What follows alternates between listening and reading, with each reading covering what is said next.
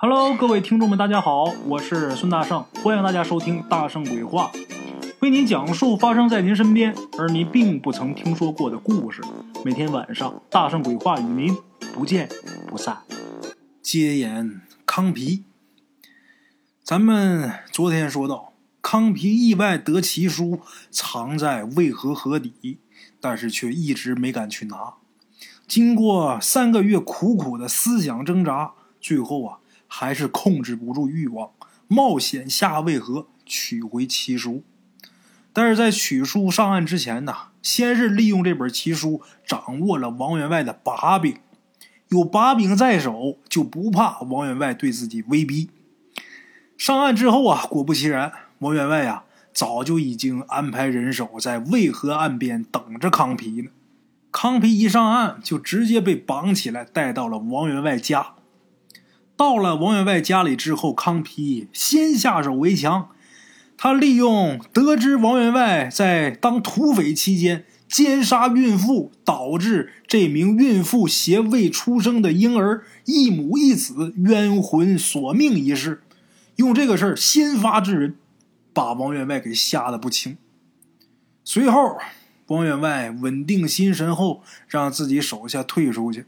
然后指了指一把椅子，示意康皮坐下。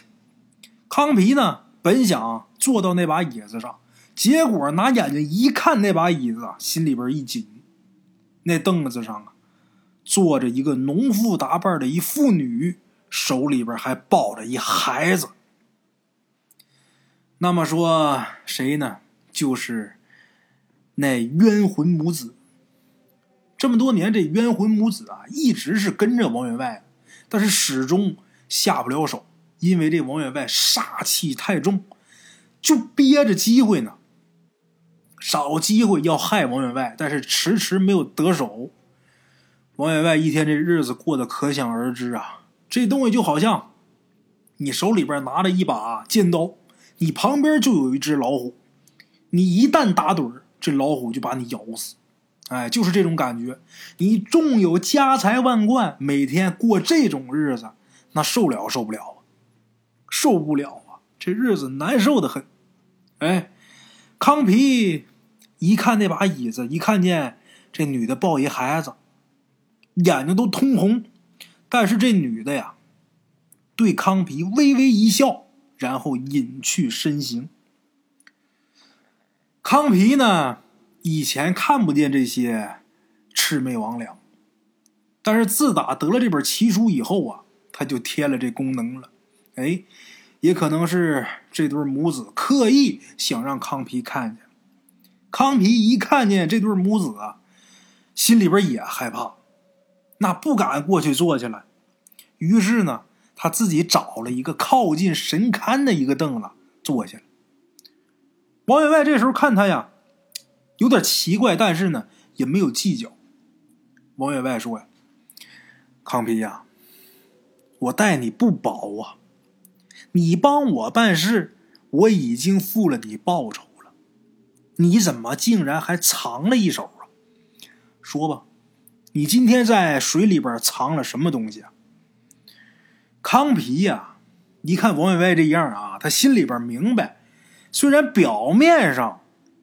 你不提那对母子的事儿，你跟我俩打马虎眼。但是康皮知道王员外这会儿啊心虚的厉害，哎，只要你害怕，这事儿就在我康皮的掌控之中了。哎，康皮就决定啊，你不是跟我往旁扯吗？我不跟你说别的，我刺激你一下。所以康皮压根儿就没接王员外那茬儿。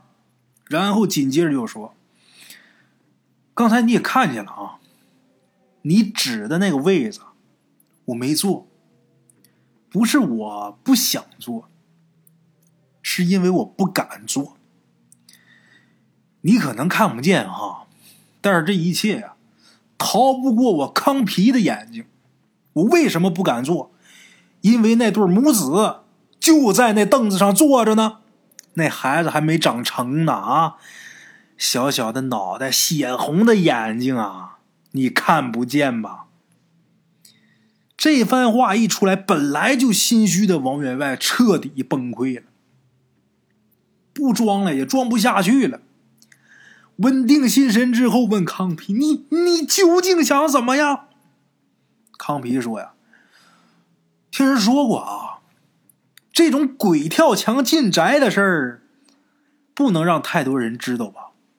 啊，如果这个事儿要是露出去，恐怕你会损财折命吧？啊，你看着办。”哈哈，康皮拿这个事儿。威胁王员外，哎，王员外这会儿吓得都不行了，他已经没有什么还手的余地了，因为他是真害怕，戳到他内心的痛处。说白了，人就是不能亏心，你一旦要是亏心了的话，你心里边首先你就没底了，你就害怕。后来经过双方讨价还价，康皮。不但没有受到王员外任何的刁难，反而呢，王员外一次性的支付了康皮大洋三千块，还有六十亩上等的水浇地，外加上四个壮年的母耕牛，这下可行了，这就叫平地一声雷，陡然而富。康皮是弄得沟满壕平啊，开心呐。自个儿终于要过上好日子了，这算是有钱人了。行了，我这日子我还愁我老婆不回来吗？这些东西都到手之后，康皮呀一下也成了当地一个小土财主了。他老婆呢也知道信儿了，哎，也回来了，也真跟他在家过日子。那有钱的日子谁不愿意跟着过呀？但是康皮这老婆呀。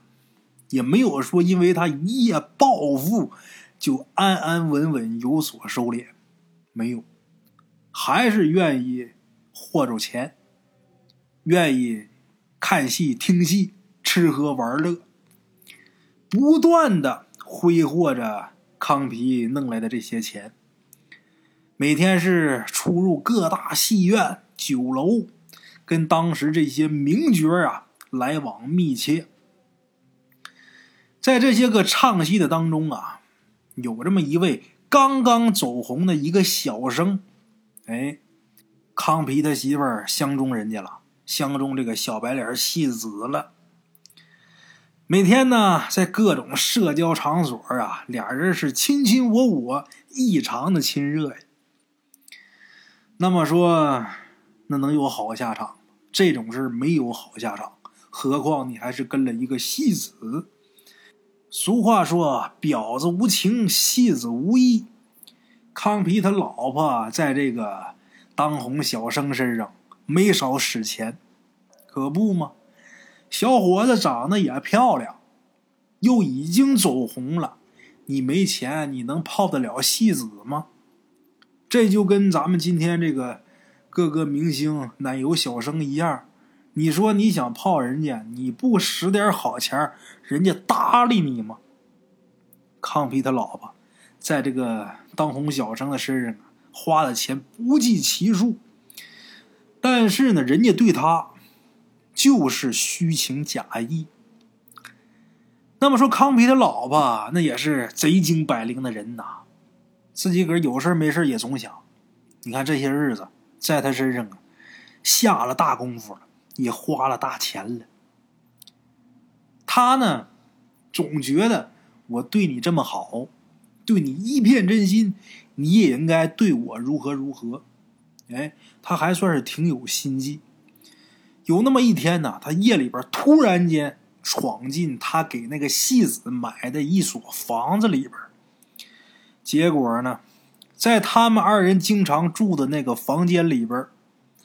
却躺着这个小白脸和另外一个女人。康皮的媳妇儿能不生气吗？那女人这个醋劲儿要上来，那还了得！满是愤怒，一气之下呀，一把火把这房子给点着了。那着火了，床上那俩也不是死人，能不行吗？醒了之后，衣服都没穿好啊，先得扑火，先得救命啊！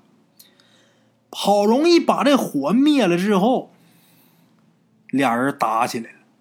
谁跟谁打起来呢？康皮他媳妇儿跟那戏子的情人，俩人打的那个不可开交啊，打的那个埋汰呀，扯着头发就开始扇嘴巴。后来就是互相拽着对方的头发，手边能划拉到什么东西啊，就往对方脑袋上招呼。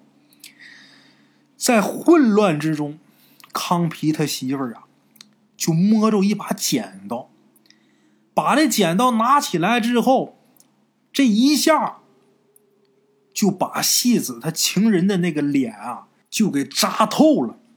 这剪子打脸扎进去，一直扎到嘴里边一下这血就出来了，顺嘴往出淌血。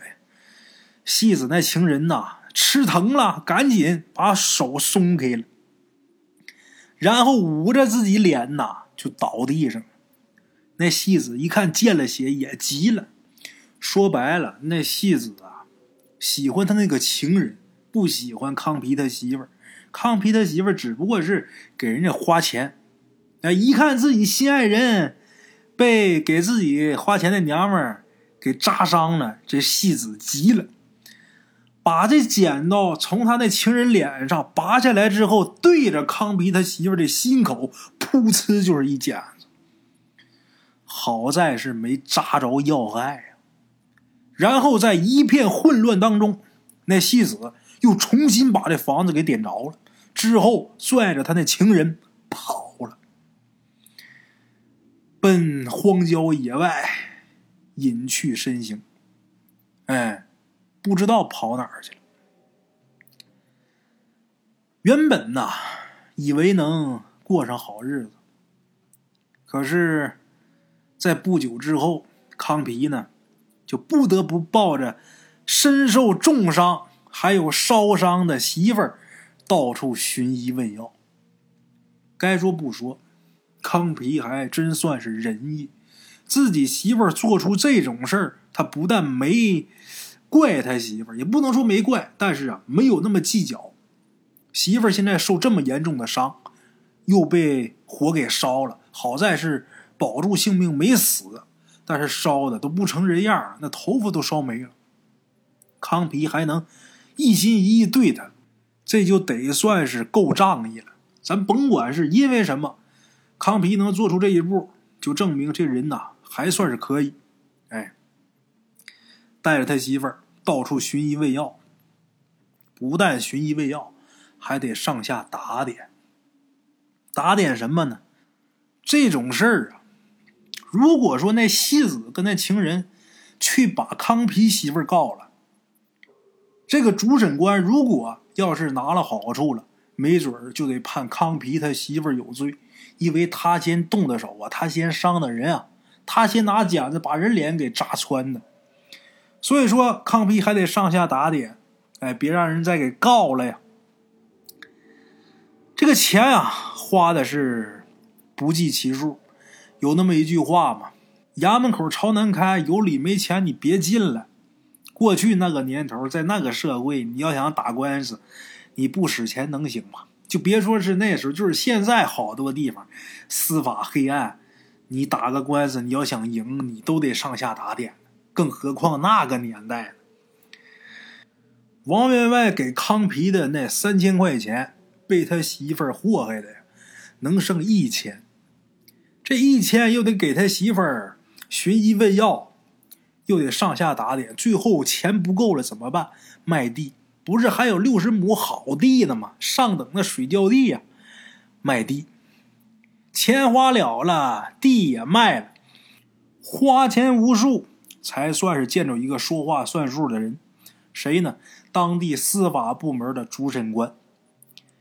康皮把自己家里边所有的钱都送到对方的家里边，人家对方看都不看一眼，然后就说呀：“这个案子啊，既然你们先告了，那我们呢就得抓人。”但是一定要主嫌犯被抓捕归案之后啊，才能有定论。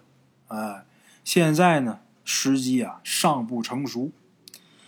你呢，东西留下，人且去吧。什么意思呢？就是现在那俩人啊，咱没抓着，也没来投案。等那俩人到了案，咱再定这个事儿到底怪谁。康皮把家里边钱，所有钱都花了，最后啊，给这么一句话。康皮彻底傻眼了呀，那心里边窝火呀！我所有的家当都搭这儿了，你给我来这么一句，最后到底怎么样还没个定数呢？你钱都收我的了，窝火。出门之后，康皮。从身上就把他随身携带的那本奇书给拿出来了，然后心中默念这个主审官的名字。他想啊，你不是不给我办事吗？拿了钱不给我办事吗？好，你总得有把柄，你这把柄落我手里边了，我让你把吃我的钱都吐出来，你还得给我办事儿把这书。拿出来，一道金光闪过，康皮这脑子里边啊，又开始出画面就跟自己回忆自己的事儿一样，很清晰，历历在目。那么说，这回是什么画面第一个画面，有这么一户穷苦人家，夫妻二人租地养活一双儿女，一家四口人。哎，爹妈带俩孩子，一儿一女。儿子呢，十六七岁；女儿呢，十一二岁。话说有这么一天中午，来这么一伙强盗。这伙强盗到这么个穷困潦倒的家里边，把他们家供奉在厅堂里边的一尊玉观音强行啊给拿走了。这一家四口跪地上苦苦相求啊，就说：“大爷呀，这是我们家祖传的观音呐，祭祖先用的呀。各位手下留情吧，别的东西啊，您随便拿，这个给我们留下吧。如果要是这个东西您拿走的话，我死后没脸再见先人呢。”来的这伙人呐，其中一个头目笑了，就说：“你们家有什么呀？”我们这回来就是奔着这尊观音来的。除了这个观音，你看你们家这些东西加一堆够一顿饭钱吗？说完之后，拿着这个观音呐就要走。这时候，这一家四口那个十六七岁的小儿子，哎，上前呢就把那个拿观音的人的腿就给抱住了。对方上去一顿好打呀。本来呀，他们家的日子过得不好。这孩子本来长得就瘦，来了这伙子强盗啊，个个是膀大腰圆、虎背熊腰的。那孩子能打得过他吗？被对方一顿好打，受不了。这孩子最后就是拼了命了，豁出命，抱着对方的腿就不撒手。对方打了一顿之后啊，也不打了，停了。然后啊，叫了几只狗，他们来的时候啊。带了几只恶狗，那大狼狗啊，这个狗啊都是他们之前训练好的，专门咬人的，吃人肉、嚼人骨头的东西。这几只狗过来之后，对着这个孩子一顿撕扯呀，没一会儿功夫，这孩子就没气儿了。对方冷笑一声，抱着观音走了。剩下这群恶狗啊，继续扯这个已经死了的孩子。这孩子的爸妈，还有那个小女儿，十一二岁那小女儿，眼睁睁看着这个孩子被恶狗撕碎，没人敢上前。最后这些狗啊，把这孩子给吃的都露骨头了，才恋恋不舍的追着那伙强盗跑了。十六七一大小伙子，说没就没呀！这孩子的爹妈悲愤欲绝，心想：难道说天底下就没有王法了吗？抢东西不说，还放狗杀人啊！孩子爹妈呀，把这伙强盗给告了。那么说告谁去？你认识吗？还真认识。这伙强盗当中啊，有一个。本就是他们那个村的一个闲汉，哎，而且跟这个持有观音这家的这个穷人家啊，还有那么点远房亲戚，就知道他们家有这个玉观音，觊觎这个观音很久了，已经。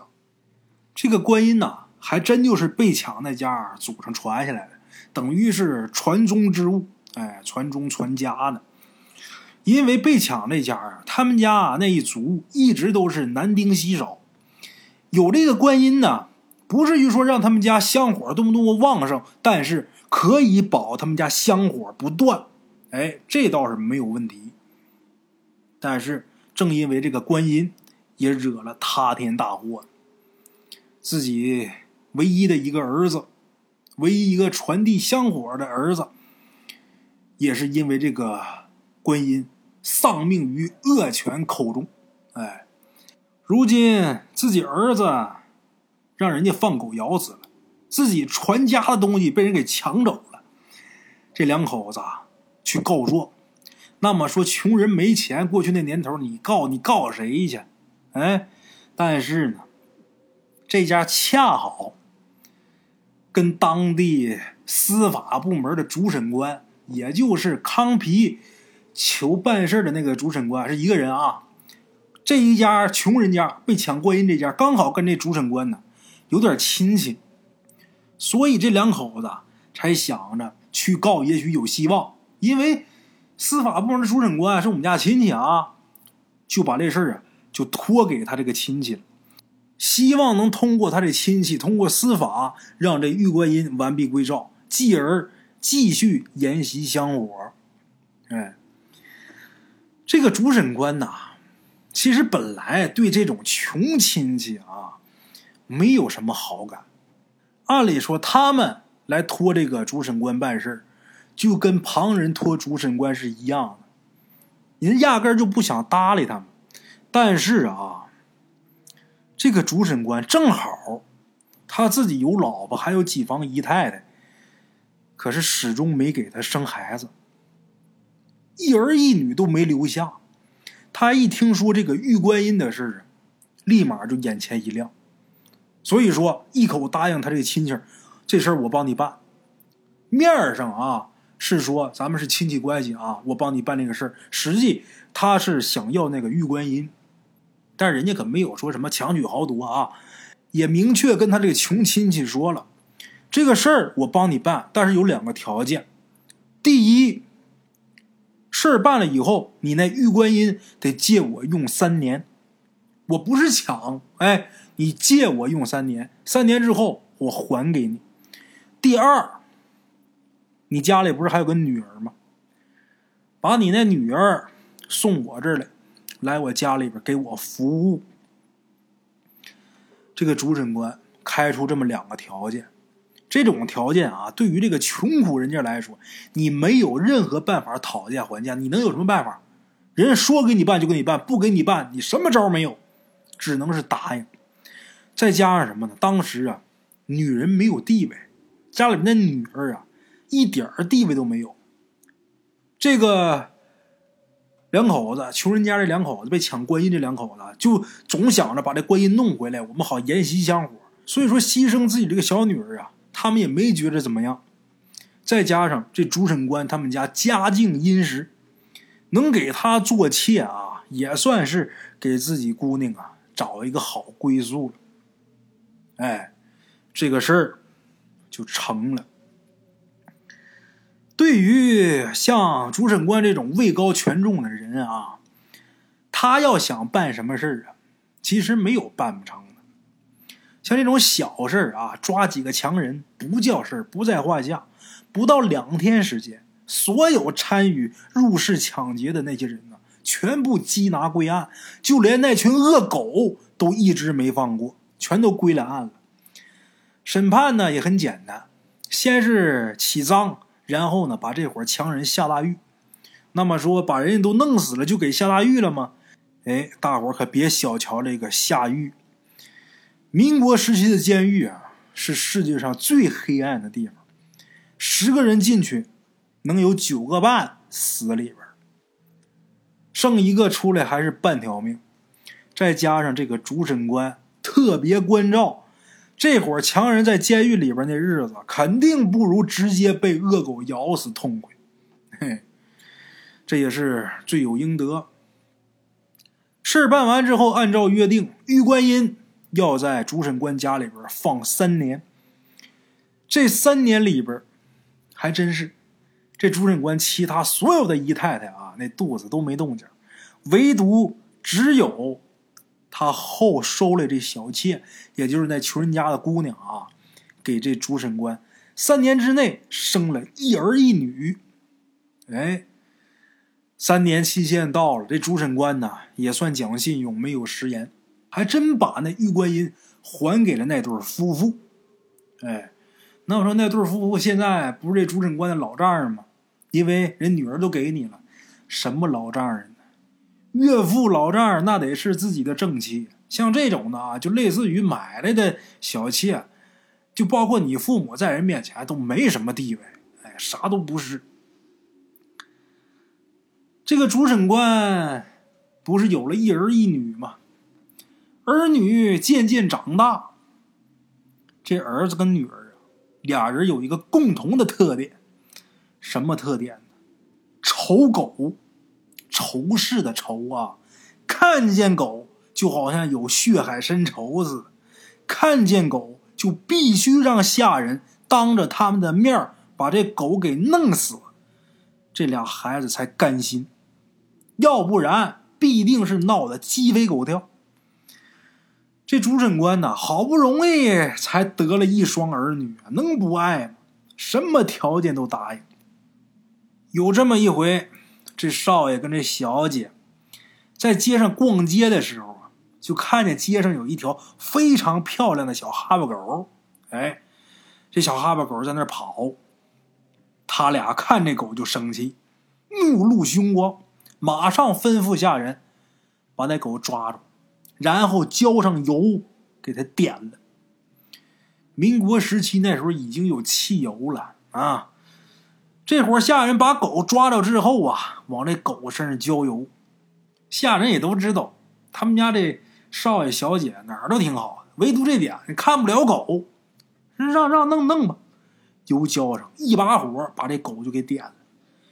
那狗。身上有毛啊，再沾上油，这一点那火都不灭呀，火焰特别高，把狗烧的吱哇乱叫，满街乱窜。那狗跑，身上带着火呢，就把街上好几个摊位啊都给点了。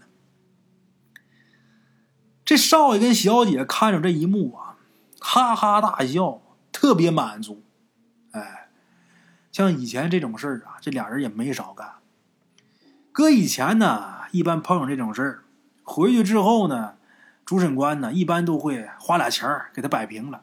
你烧你们谁家摊儿的，给俩钱儿得了呗。别说给你钱，就不给你钱你也得挺着。哎，过去民国时期这个官就那么霸道，甭管是谁家的狗，我打死就打死了，你能怎么样？别说是一条狗，我就把你们家人给你弄死，你又能如何？哎，回回都是这样。唯独这回，这主审官也吓坏了。为什么？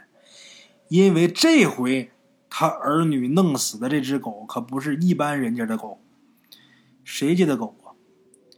这主审官顶头上司他的一个姨太太最爱的一条狗，这下麻烦了。这姨太太狗丢了之后，这主审官顶头上司发动所有人全城找狗。最后就找这么一个烧焦的狗尸体，那官太太哭天抹泪的，比死了亲爹还伤心，甚至说把自己小拇指前面那节给剁掉了。为什么？那官太太说了：“我得记住这血海深仇，他妈谁不让我痛快，我就让他一辈子不痛快。”那天烧狗的时候啊。有几个人看见，但是呢，这个主审官也不担心，因为当时街上人不多，唯一看见的那几个人，包括他自己家那两个仆人，都已经人间蒸发了。知道这件事儿的，除了自己那一儿一女，再就是主审官本人了。哎，这个事儿呢，就这么就被压下来了。但是主审官心里边啊还是不踏实。他原本想等这上司退下来之后啊，就不用再担心了。没成想，那家伙官越做越大，权力越来越多，这让主审官心里边这根弦儿啊，随时都得紧绷着。最后，这主审官也落下一个大毛病，什么毛病啊？怕狗。一看见狗，心里就不踏实，就总想这个事儿。我这乌纱不保啊，我全家都得如何如何，落下这么个心病。康皮了解到这儿，算是把这主审官的把柄攥手里边高兴啊，哈哈，感情啊，他也有怕的。哎，心里边呢一想，这主审官因为狗的这个事儿。弄得是焦头烂额的。想到这儿，康皮又把那本奇书啊又给打开了，心中默念之后，康皮脑海里边出现了一个场景。这个场景啊，虚幻的，不清晰，但是呢，有一条路却非常清晰。这条路啊，是通往距此二百里地的一个小镇上。那么说，康皮。要去那个镇上干嘛去呢？咱们后文书再说。离他现在这个地方二百里地，康皮合上书之后啊，心想我得到二百里地以外走路呢，难不倒康皮。咱前文书说过了，那追马一跑能跑一宿。嘿嘿，这边啊调整好步伐，然后就开始学嘛，周围哪有卖吃的、卖喝的的小摊儿？哎，结果看着一个卖豆浆的。康皮一拍大腿呀，想睡觉来一枕头啊！太好了，径直走过去，拿起一碗热豆浆，一口就给干了。紧接着又来一碗，喝的特别快，咕咚咕咚咕咚，几口就一大碗。喝豆浆的不是他一个人呐，周围还有好些个在那喝呢。一看他这这喝的也太快了吧，这是速度惊人了。别的喝豆浆都不喝了啊，都看康皮在这喝，看着稀罕事儿。卖豆浆那个老头啊，有点担心，就心想：你说喝这么多，钱怎么算呢？就有心想拦着康皮，但是旁边一看热闹的呀，把老头给摁住了，而且掏出一把钱，一大把大洋，搁桌上，就说：“你别管他，哎，他喝多少都算我的。”嘿，这稀罕事儿啊！没见过呀！好，这周围的围着的人啊都叫好。康皮什么都不管，就是喝，一连喝了二十碗，还没有要停的意思啊！那大碗喝二十碗，还继续喝。那老头拉来那一车豆浆啊，下去一少半儿。这时候周围的人啊，全都打兜里往出掏钱，而且画好了压圈儿干嘛呀？打赌，拿康皮打赌，赌什么呢？赌他能喝多少碗？哎，三十碗一赔一，四十碗一赔二，再往下不断攀升，最后是一百碗一赔六十。没一会儿功夫，这条街上这些闲汉呢，全都围过来了，看着康皮在这喝呀。哎呀！把这个卖豆浆的老头乐的呀，差点给康皮跪下呀！财神爷呀，为什么呀？所有人都在他这压钱，这盘口开的越大，开的越多，这摊点的主人就卖豆浆这老头啊，他作为场主，他肯定要收场地费的。按照本地赌局的规矩，谁赢了钱，都得给一成的场地费。就比方说，你赢了十块。这十块钱里边就得有老头一块钱，哎，为什么呢？一方面是讨一好彩头，另一方面呢是给老头一个报酬。毕竟这场地是老头提供的，等于是这个老头给大伙提供了一个赢钱的机会嘛。哎，那么说康皮为什么要喝这么些豆浆呢？他每回快跑之前呢，他必须得喝好多水。哎，这个局呀。越开越大，老头这豆浆摊旁边围的人是里三层外三层啊！这卖豆浆的老爷子粗略的估算了一下，这场赌局的大小，收的场地费，他卖十年豆浆也挣不回来呀。路边的茶楼，人影错落。用声音细说神鬼妖狐，用音频启迪人生。欢迎收听《大圣鬼话》。Hello，大家好，我是主播孙宇。吃完了饭，然后就回到自己的课室上啊。喜马拉雅、百度搜索“大圣鬼话”，跟孙宇、孙大圣一起探索另一个世界。那天山女子独守空城，也只是感谢鬼友们，感谢鬼友们，感谢鬼友们一路陪伴。大圣鬼话，见字如面。欲知后事如何，且听我下回分说。